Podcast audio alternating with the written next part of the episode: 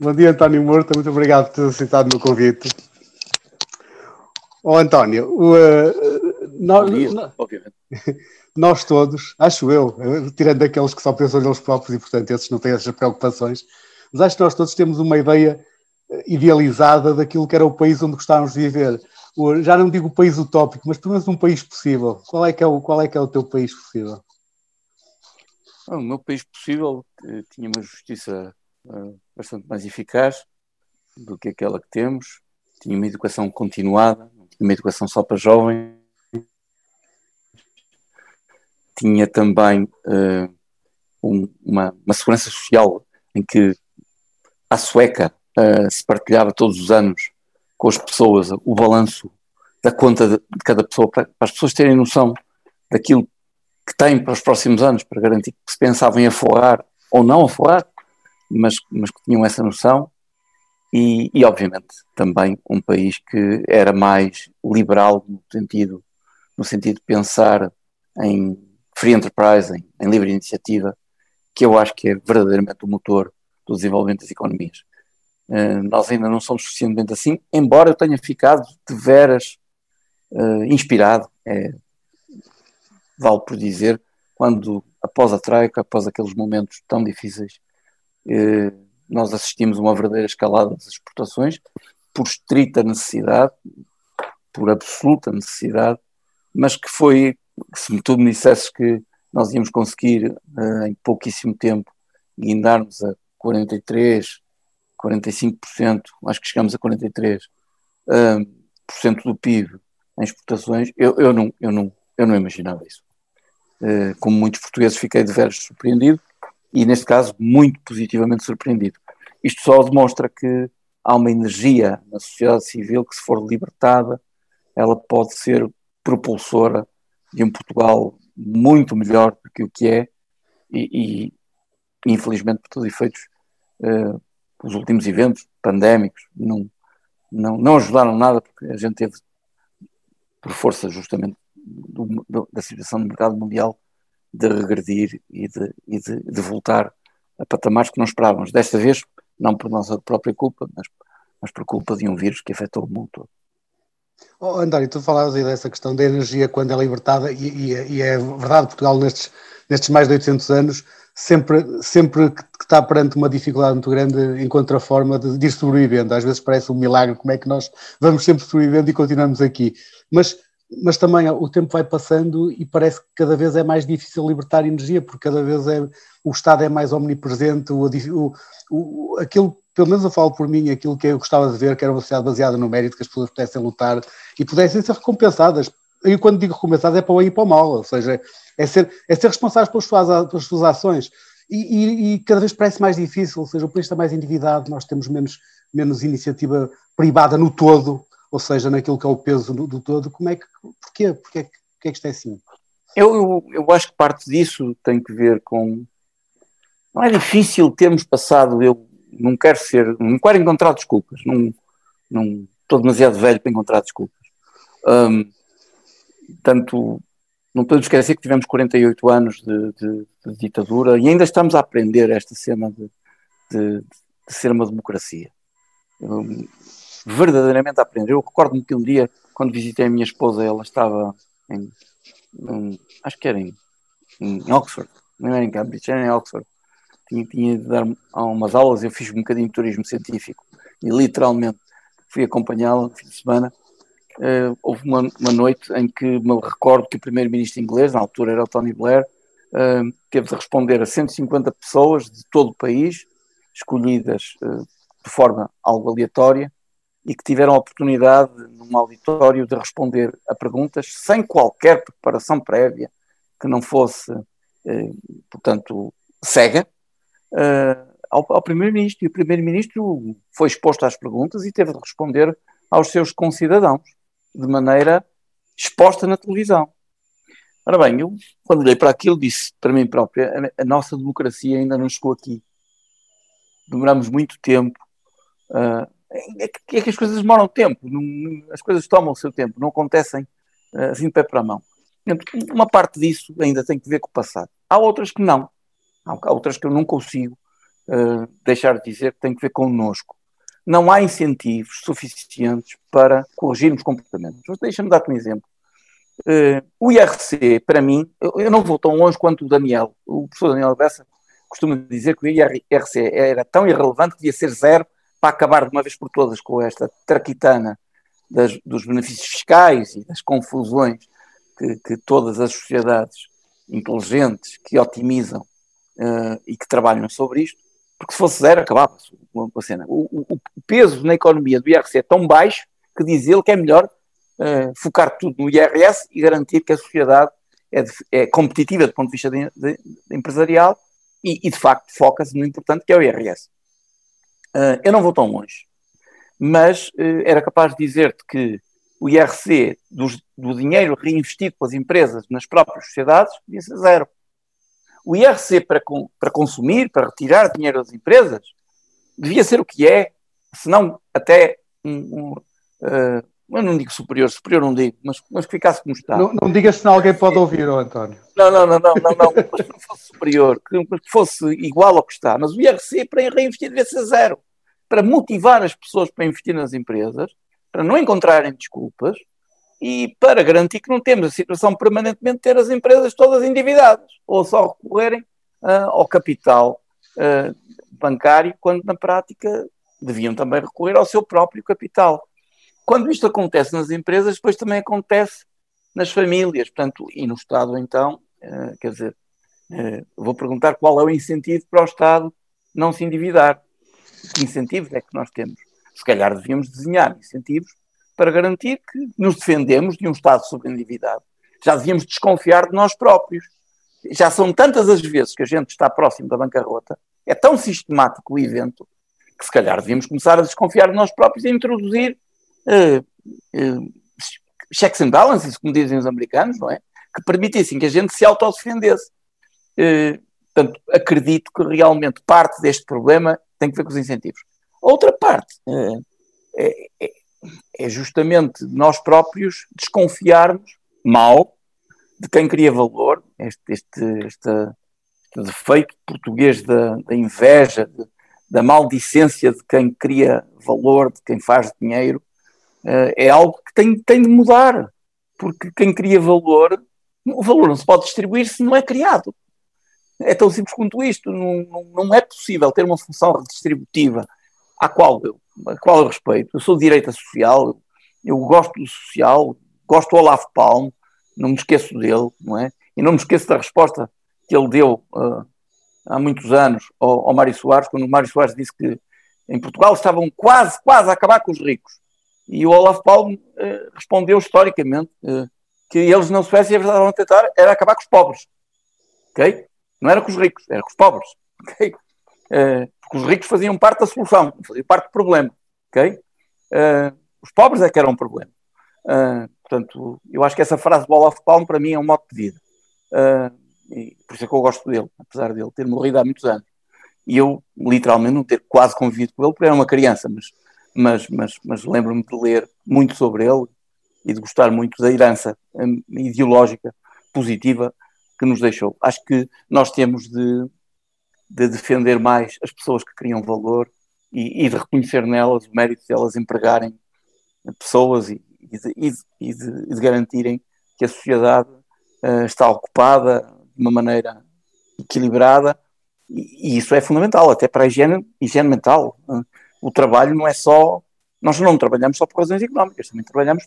Pronto, a gente uh, recolhe benefícios, não só económicos, mas também sociais e, e de natureza que tem que ver com, com, com, com termos um sense of purpose, não sei como dizer, um sentido de, de missão que, que, que, está plasmado no trabalho. O trabalho também serve para isso. Eu, pela minha parte, uh, gosto muito de trabalhar, quer dizer, não, não, não consigo imaginar sem trabalhar. Portanto, nem, nem toda a gente poderá dizer o mesmo, há alguns trabalhos que, porventura, não são os desejados pelas pessoas que, que, que os interpretam mas, mas acredito que muita, muita gente gosta do que faz e, e que não se sinta minimamente uh, deslocado naquilo que faz. Portanto, há uma mix, um mix de razões, Ricardo. Eu, eu, eu não consigo dizer-te oh, oh, oh, António, uma razão. Falaste uma, uma coisa que, que eu concordo em absoluto, que é a questão dos incentivos, mas depois tenho, às vezes penso isto para mim, que é assim, nós já tivemos, eu falo desde que eu me lembro, não é? Desde que sou adulto e, portanto, que eu lembro já tivemos várias vezes perto da bancarrota. Mesmo muito perto, e da última vez estivemos muito perto mesmo. É assim, há sempre qualquer coisa que nos salva, às vezes não sei, já não sei se isto é sorte, se é, se é, se é fado, se é, se é a nossa desgraça. Mas cada vez que isso acontece, o que é que nós temos? Temos um Estado que se torna mais presente na economia, temos uma maior, um maior peso da dívida pública, ou seja, temos uma, uma maior fatura para as gerações futuras, temos uma população, isso aí tem a ver com a nossa demografia, que é talvez o maior problema que nós vivemos em Portugal e na Europa, que é Sim. cada vez mais pessoas envelhecidas, menos jovens, portanto um peso maior sobre as pensões, sobre a segurança social, etc. Ou seja, como é que nós, que até hoje não conseguimos criar os incentivos que nos levem a melhorar a sociedade, como é que o vamos fazer agora em que todas, toda a infraestrutura societária é, é mais anti-criação desses incentivos? Portanto, isto, como é que saímos disto? Eu, eu aí, apesar de partilhar de tudo o que disseste, partilho, portanto reconheço que, que estamos perante um cenário que, mesmo no pós-pandemia, a pandemia não ajuda nada, neste momento estamos protegidos, com, estamos com taxas de interesse, taxas de juros que são, que são, que são baixas, mas a qualquer momento isso pode mudar, não está nas nossas mãos. Temos tido instrumentos que nos têm protegido, maiormente o Banco Central Europeu, que tem sido verdadeiramente um anjo salvífico para Portugal, mas, mas não podemos contar com, com essas benesses eternamente. Digamos que os demais europeus não, não estão obrigados, não têm nenhuma obrigação particular para com os portugueses para nós representarmos sistematicamente um potencial fardo. Isso não pode acontecer. Nós temos de assumir que temos de depender mais de nós próprios. Como é que alteramos isso? Eu aí, a positividade que te posso transmitir é que eh, quando eh, sucedeu a Troika, como te disse, e e toda a gente recorda o período mais ou menos draconiano em, em que o Pedro Passos Coelho teve, teve de liderar um conjunto de medidas que não, com certeza que não tinham prazer nenhum, que ele não tinha prazer nenhum, nem ele, nem nenhum dos membros do governo a implementar, mas que eram estritamente eh, necessárias para corrigir a trajetória de um país desgovernado, literalmente. Eh, eu, eu penso que a energia que na altura se libertou pelas razões positivas e pelas razões negativas. Uh, a criatividade que todos tivemos de ter, uns mais que outros, mas todos um pouco tivemos de ter, vai ser novamente necessária. Tenho a esperança, apesar de ela não estar plasmada nem reconhecida em votos, fico verdadeiramente frustrado por, por ver os meus concidadãos a votarem sistematicamente em partidos que, que, não, que não, assumem uh, os seus próprios erros e, e, não, e não corrigem trajetórias que historicamente estão erradas. Me lembrar de uma coisa que vem a talho de foice.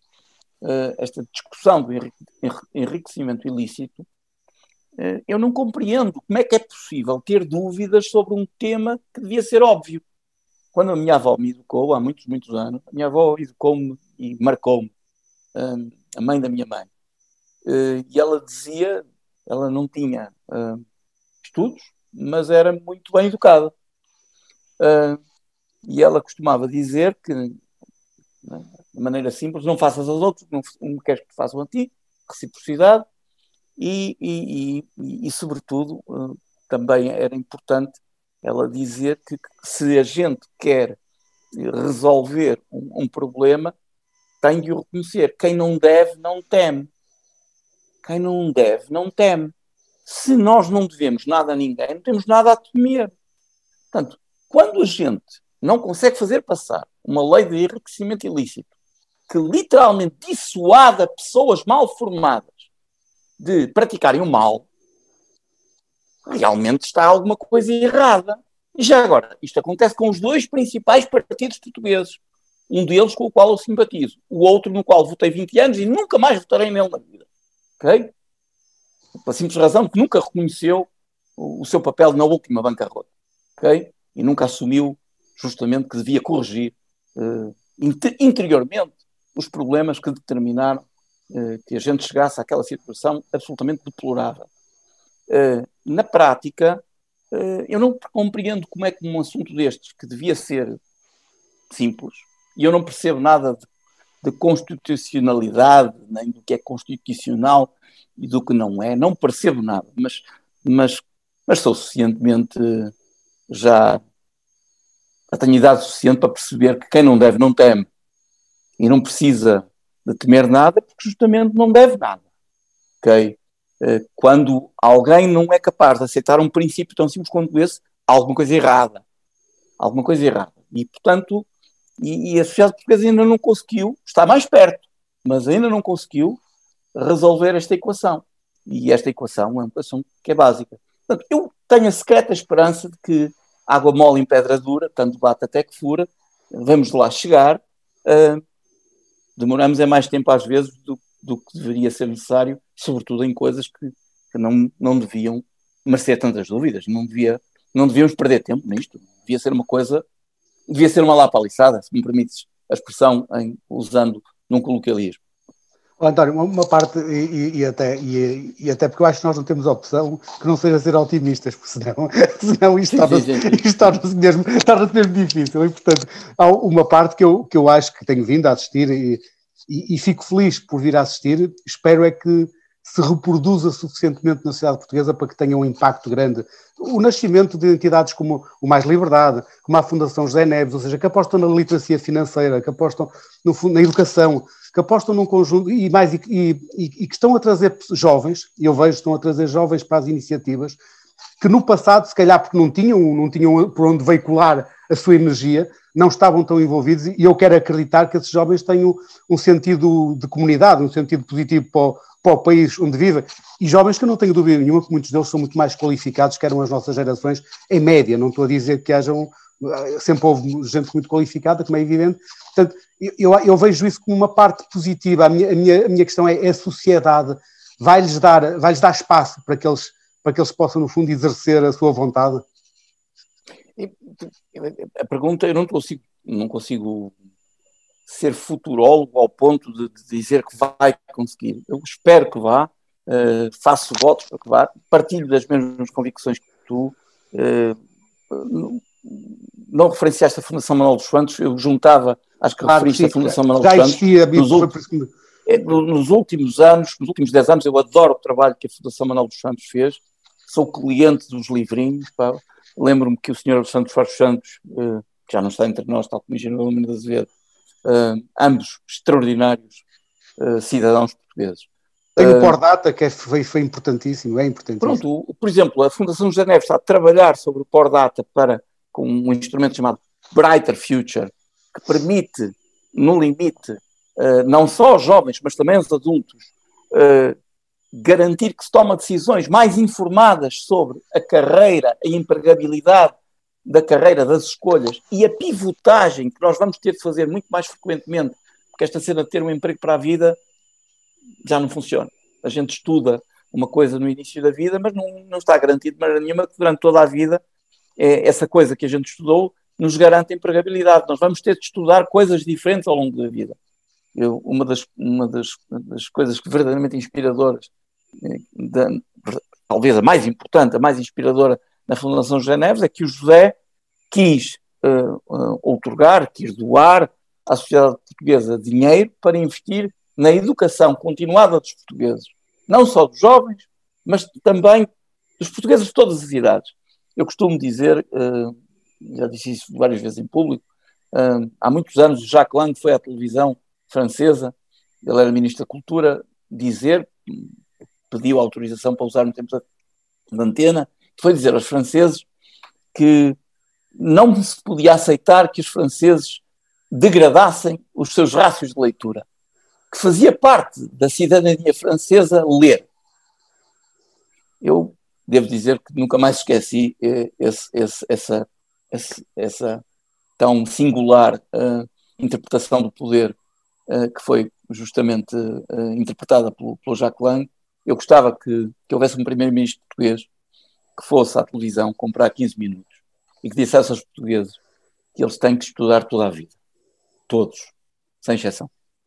Porque isso defenderia a empregabilidade de todos os portugueses e permitiria um salto de qualificação, qualificação no sentido de, de agressividade competitiva da economia portuguesa, que eu acho que é fundamental dar. Portanto, quando a Fundação José Neves quer investir dinheiro uh, de uma maneira sustentada, rotativa, para garantir que o mesmo dinheiro serve N portugueses ao longo de muito tempo uh, para justamente ajudar uh, Portugal a, a, conviver mais naturalmente com uma sociedade que é muito mais instável, muito mais perigosa desse ponto de vista do que o clássico estudei, sou profissional no métier, vou agora trabalhar 35 anos ou 40 anos neste métier. A vida já não é assim, ok? Portanto, eu acredito que com exemplos como da Fundação Manuel dos Santos, como disse, aumentou a qualidade das decisões dos portugueses, pelo menos por disponibilização de conteúdos fáceis de ler e que todas as pessoas conseguem ler, se quiserem, para formar opiniões de uma maneira mais objetiva. Acredito com exemplos como o da Fundação José Neves, que justamente pretende que os portugueses se qualifiquem e que, sejam mais competitivos pelo conhecimento, uh, é possível fazer alguma coisa. Acho que é fundamental que os portugueses hum, também, em alguns domínios, assumam que eles próprios uh, têm de ser parte da solução, tanto na iniciativa privada, quanto na saúde, na defesa da saúde, da sua preservação. Temos um excelente Serviço Nacional de Saúde, mas o primeiro, o primeiro responsável pela saúde de cada um de nós somos nós. Portanto, não podemos, uh, não podemos não nos sentir responsáveis por isso. Se nós quisermos degradar a nossa saúde, degradamos. Uh, se pelo contrário quisermos preservar, preservamos. É um ato de gestão individual. Uh, desde que tenhamos livre-arbítrio, desde que não estejamos limitados no nosso livre-arbítrio, somos nós a decidir. E também na educação, partindo dos portugueses, nós precisamos de tomar decisões de estudar ou não estudar. O financiamento é um problema que vem a seguir, mas primeiro precisamos estar disponíveis para estudar de uma maneira mais continuada do que fazíamos até agora. Tenho a secreta esperança de que, como te disse, eh, os problemas que enfrentamos são tão duros que como nós sabemos, às vezes unem as pessoas, não desunem, unem. E eu acho que nos próximos anos nós vamos precisar de nos unir para resolver alguns problemas duros. Não, não gosto de algumas coisas que vejo, por exemplo, o Pacto da Justiça, acabei, acabei de referir há pouco, uh, a falta de, de, concordância em favor de Portugal e, e, esquecendo por um momento a lógica partidária para garantir que te, nos defendemos mais dos menos bons homens e, e, e, colocamos o ênfase nos bons homens, uh, e isso tem que ver com valores e tem que ver com moral, que é uma coisa que não tem nada a ver com esquerda ou direita, tem que ver com uh, ser bem educado, bem formado. Uh, honestamente, não é, um, não é um bom sinal quando esse pacto de justiça não emerge com naturalidade, mas estou em crer que a indignação dos portugueses com os eventos das últimas semanas é suficientemente forte para, pelo menos, cutucar, usando uma expressão brasileira, consciências. Peço desculpa pela, pela utilização do termo brasileiro. Já, já faz parte uh, da nossa língua, quase, com a quantidade de brasileiros. Sim, as, telenovelas, as telenovelas ajudaram à criatividade. E como os brasileiros que felizmente vivem em Portugal há tantos anos, portanto nós já estamos, já estamos abrasileirados, isso, isso é bom. Trazem alguma, alguma alegria aos, aos, sim, ao, sim, sisu, sim, ao português sisudo. Oh, oh, António, há bocadinho estava a falar da questão do livre-arbítrio e uma e eu, eu queria te perguntar uma coisa que tem a ver com a questão, com a, com a questão do livre-arbítrio e com a evolução tecnológica. Ou seja, nós hoje assistimos, e eh, eu, eu, eu, eu, às vezes próprio tenho dúvida do que, é, do que é que penso sobre isto. Eu acho que é positivo, é mais positivo que negativo, mas no passado, quando eu era jovem, eu aprendia por aquilo que me ensinavam, ou seja, na escola, porque era, eu tinha que acreditar que alguém me estava a dizer o certo, porque não tinha grandes hipóteses de ir, de ir eu à procura. Hoje um jovem pode aprender sem que ninguém lhe ensine ele tem o mundo todo à sua, tem o mundo todo no telemóvel e, portanto, a sua, a sua, a sua hum, vontade de aprender pode levá-lo a que ele aprenda tudo e mais alguma coisa, quase sem professores. E nós temos esta discussão que é se isto veio trazer liberdade, eu acho que sim, e, uh, ao indivíduo, e com isso ele, ele é mais inteligente, mais culto, mais atento. Ao mesmo tempo, esta discussão muitas vezes dos fake news que sempre existiram e, portanto, o controle por aqueles que têm maior poder de controlar quase as mentes através da tecnologia. Como é, que, como é que tu vês esta dicotomia, ou seja, desta, esta liberdade e ao mesmo tempo esta opressão que a tecnologia nos veio trazer? Ah, acho que é uma pergunta muito boa, Ricardo. Obrigado, obrigado pela, pela, pergunta, porque ela é uma pergunta muito boa. Uh, eu leio muito sobre isso. Como sabes, eu sou tecnólogo, portanto, trabalho há 35 anos em tecnologia e carrego alguns problemas morais com isso. Okay? Reconheço que este facto de estar sempre a tomar o trabalho dos outros, a destruir emprego, que é na prática em larga medida o que faço, cria-me alguns dilemas morais. Ok? Portanto, deixa-me dizer dos dois lados. Coursera, EDX, EDX, uh, são ferramentas novas de aprendizagem que são extraordinárias. O Coursera acabou de se cotar, uh, só vale 5 bi, eu acho que vai valer muito mais nos próximos anos. Um, é o maior MOOC, Massive Open Online Course do mundo, a maior ferramenta de aprendizagem uh, à escala mundial, ok? E, e eu gostava de dizer que quando, por exemplo, o EDX, que é a ferramenta do MIT, uh, foi criada, aconteceram algumas. O, o, tipo que geriu o EDX nos últimos anos é amigo do meu amigo. Tu conheces o António Cunha, que é presidente da CCDRN, o gestor do EDX uh, é amigo dele. Ok? E, e, o, e, o, António Cunha um dia partilhou comigo, e acho que não estou a contar nenhum segredo, que um dos, uma das dos factos imprevistos do, da emergência dos MOOCs, como o Corsair e como o EDX, é que aconteceram coisas eh, que não, não se esperavam. Aconteceu, por exemplo, que o MIT e o, Coursera, a Universidade de Stanford, descobriram talento nos sítios mais improváveis do mundo. Poucos dos nossos ouvintes, se calhar, conhecem o Ramajuran, que foi um dos maiores matemáticos da história, que foi professor de Cambridge não tendo tido nenhuma educação básica, porque inventou matemática sozinho na Índia. Escreveu uma carta ao professor Hardy, que na altura era uma das maiores sumidades matemáticas do mundo, e escreveu-a com dúvidas que o professor Hardy teve dificuldades de, de responder. E conta que conta-se a história que a terceira ou quarta carta o, o professor Hardy convidou o Ramajuran para ser aluno de Cambridge e mais tarde convidou para ser professor de Cambridge. O Ramajuran, infelizmente, morreu muito cedo, mas, uh, mas é de certeza um dos maiores génios da história da matemática, juntamente com o Leibniz, com o Euler, com, com, com o Paul Erdős, uh, e, e, e, não havia nada mais improvável. Ele literalmente chegou a grande parte da matemática sozinho, sem ter lido nenhum livro, inventou parte da matemática totalmente sozinho. O que se descobriu com o Corsair e com o EDX é que há pessoas que, com base nestes cursos, uh, literalmente florescem no nada. Isso dá-me uma enorme esperança, porque é meritocrático uh, e é muito democrático. E democrático à escala mundial, nem sequer aqui há fronteiras, não há países, é verdadeiramente democrático. Uh, portanto, o que o amigo do António Cunha lhe disse é que o EDX já tinha contactado vários alunos deles de MOOCs que eram verdadeiramente extraordinários e que foram descobertos por essa via. A mim dá-me esperança isto.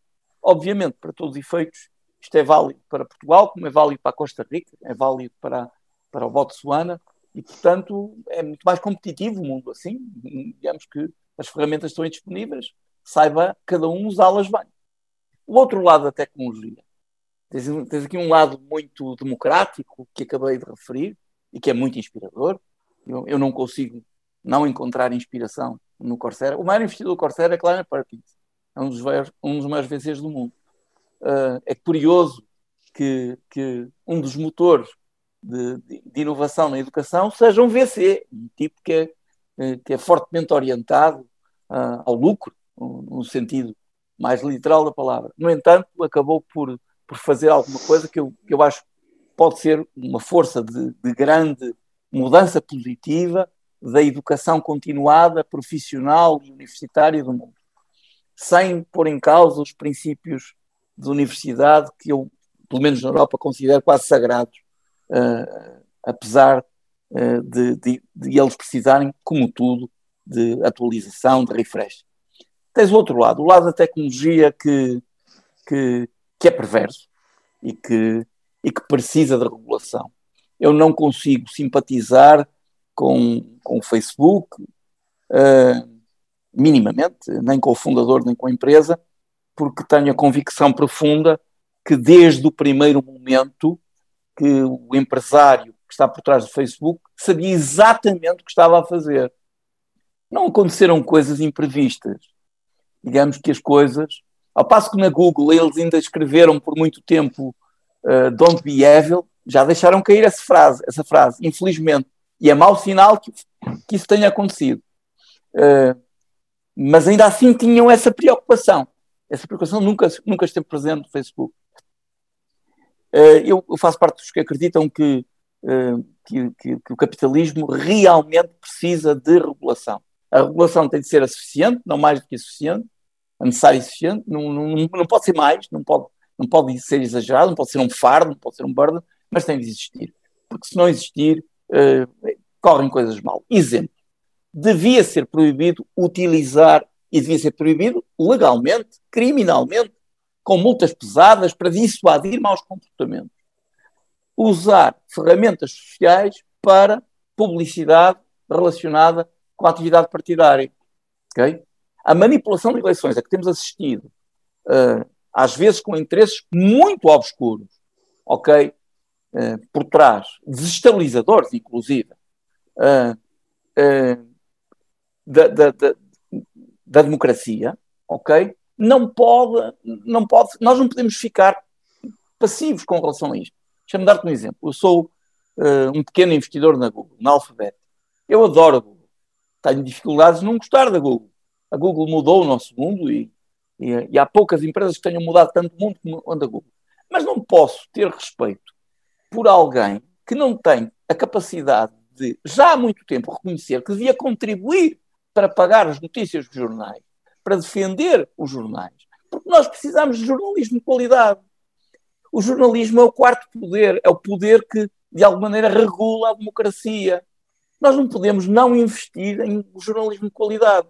Quando tens alguém que, com consciência, eh, dinamitou eh, o business model dos jornais, eh, esse alguém devia ter a consciência que diminuía um pouco, um bocadinho os lucros mas não desestabilizava aquilo que é um fator regulador crucial da democracia. Portanto, com isto estou a dizer que eu sou liberal, mas há papéis de regulação que têm de ser interpretados. Eh, e aqui há defesa de princípios que são tão, tão importantes que precisam de ser defendidos. Nisto gosto muito de um alemão chamado Gerd Leonard. O Gerd Leonard, eh, que escreveu um livro chamado Tecnologia e Humanidade, eh, há, dois autores que gosto muito quando falam do humanismo da tecnologia, do necessário humanismo da tecnologia. Uh, um é o Gerd Leonard, que de facto uh, fala como ninguém da necessidade de nós não nos esquecermos de alimentar esta cena de sermos humanos. Quando o último livro, por exemplo, do, do, do Ishiguro, do japonês, uh, fala sobre uma artificial intelligence, sobre uma ferramenta de software com um limite é o mais alto expoente da representação dos atos puros e bem intencionados de humanidade, mal está o mundo. Porque eu quero encontrar sinais de humanidade nos humanos, não quero encontrar sinais de humanidade das máquinas. Mas, mas deixa-me dizer-te que eh, quero citar só o outro, o outro, outra pessoa que gostava muito, que infelizmente já faleceu, e que foi citado, uh, não foi esquecido pelo Papa Francisco, que uns dias depois dele, dele falecer, não deixou de o referir, um polaco, uh, o Zygmunt Bauman, um tipo de esquerda, algo anarquista até, uh, mas que escreveu extraordinariamente bem sobre a falta de humanidade da tecnologia, o, a desumanização da sociedade por via da tecnologia. Ele falava dos mundos líquidos, com falta de valores, falta de espinha, falta de solidez, e, e os textos dele são muito, muito, muito são, são, são muito bons, porque interpelam-te, tu não consegues ficar indiferente, podes concordar, discordar, mas não consegues ficar indiferente. E eu gosto muito de reler de vez em quando o Bauman, o Zygmunt Bauman, porque apesar de não concordar com todas as ideias políticas, uh, o vetor humano, os princípios de humanidade, os valores fundadores, ah, eu estou de acordo completamente com ele. Oh, António, estamos mesmo a terminar. Este, este o problema destas conversas é que depois começámos a precisar estar aqui três horas a falarmos e isto passa. Não, eu falo demais. Já, não, falas, já falas, falas demais e muito bem. Deixa, só mesmo para terminar, uma coisa deliciosa que a tecnologia nos trouxe. Ontem eu fiz, fiz um curso com um professor do INSEAD sobre Venture Capital. E, e, o delicioso daquilo, porque é que ele começa aqueles cursos gratuitos? Ou seja, ele foi ele, um dia, um VC que estava numa aula dele, disse-lhe assim: Você é excelente a dar aulas, mas só dá só transmite informação a 200 alunos por ano. E ele então lembrou-se no Zoom começar a fazer, eh, fez um workshop de três horas, no fundo, condensando aquilo que ele anda a dar no, no ICEAD, obviamente que não é a mesma coisa, mas fez. Em, uh, já fez 45 workshops e chegou no último ano a 12 mil pessoas. E isto é fascinante, ou seja, um tipo que tem conhecimento e que transmite muito bem, de repente transmite a 12 mil pessoas, estavam, estavam, eram cerca de 300 pessoas por cada um dos workshops que ele faz. Pessoas da Tanzânia, de Singapura, de Portugal, da Austrália, dos Estados Unidos. Isto é fascinante, isto é fabuloso. A tecnologia, efetivamente. Eu estou como tu, portanto, eu, eu, gosto muito de música clássica e, em particular, gosto muito de piano. Um, e, e, pá, e o piano é como o vinho, não é? Tu, tu começas a. Tu, se começares a beber vinho, começas a beber os vinhos melhores e depois, a altura, ficas mal habituado. O piano é igual, portanto, tu treinas o ouvido, começas a, a gostar de determinado padrão de qualidade e não consegues andar para trás, começas a ficar esquisito. O, um dos meus pianistas favoritos é um, é um senhor russo chamado Sviatoslav Richter, uh, que em grande parte da sua vida era o pianista oficial da Rússia, portanto tocava em todas as cidadezinhas uh, que tu podes imaginar, que são muitas, da Rússia. Uh, e, e, eu só cedo às gravações dele porque há gravações de qualidade. Senão não podia comunicar com ele.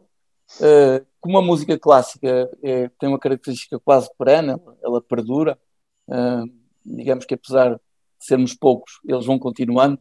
Uh, eu acredito que o que tu estás a dizer é o mesmo sentimento que eu tenho quando ouço o cravo bem temperado de Sviatoslav Richter. eu gosto muito, eu tenho quatro versões do cravo bem temperado do Bach e costumo dizer que a melhor, a mais perfeita, é de um senhor chamado Andrei Gravilov. Não dá uma nota falsa, não há, não há nada fora de sítio. Mas a melhor, a melhor mesmo, não é do Gravilov, é do, é do Richter. Porque ele não toca com as mãos, toca com o coração. E tu estás a ouvir e sentes, não as mãos, mas o coração dele.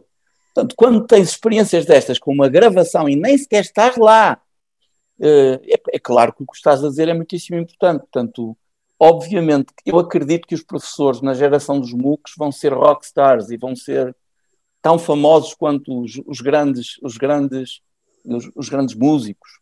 Há, há professores do, do, do, do, de algumas universidades, estou-me a lembrar de um professor de física da Universidade de Nova Iorque, que tem milhões de alunos, porque ele é tão bom a dar aulas que tem milhões de seguidores, uh, porque é extraordinário dar aulas de física.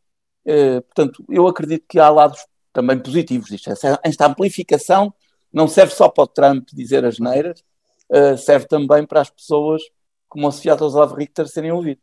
António, muito obrigado, é um final excelente, fica bem e muito obrigado mais uma vez, foi um prazer. É um prazer, um prazer. Um abraço, Ricardo, tudo um abraço, bom. António.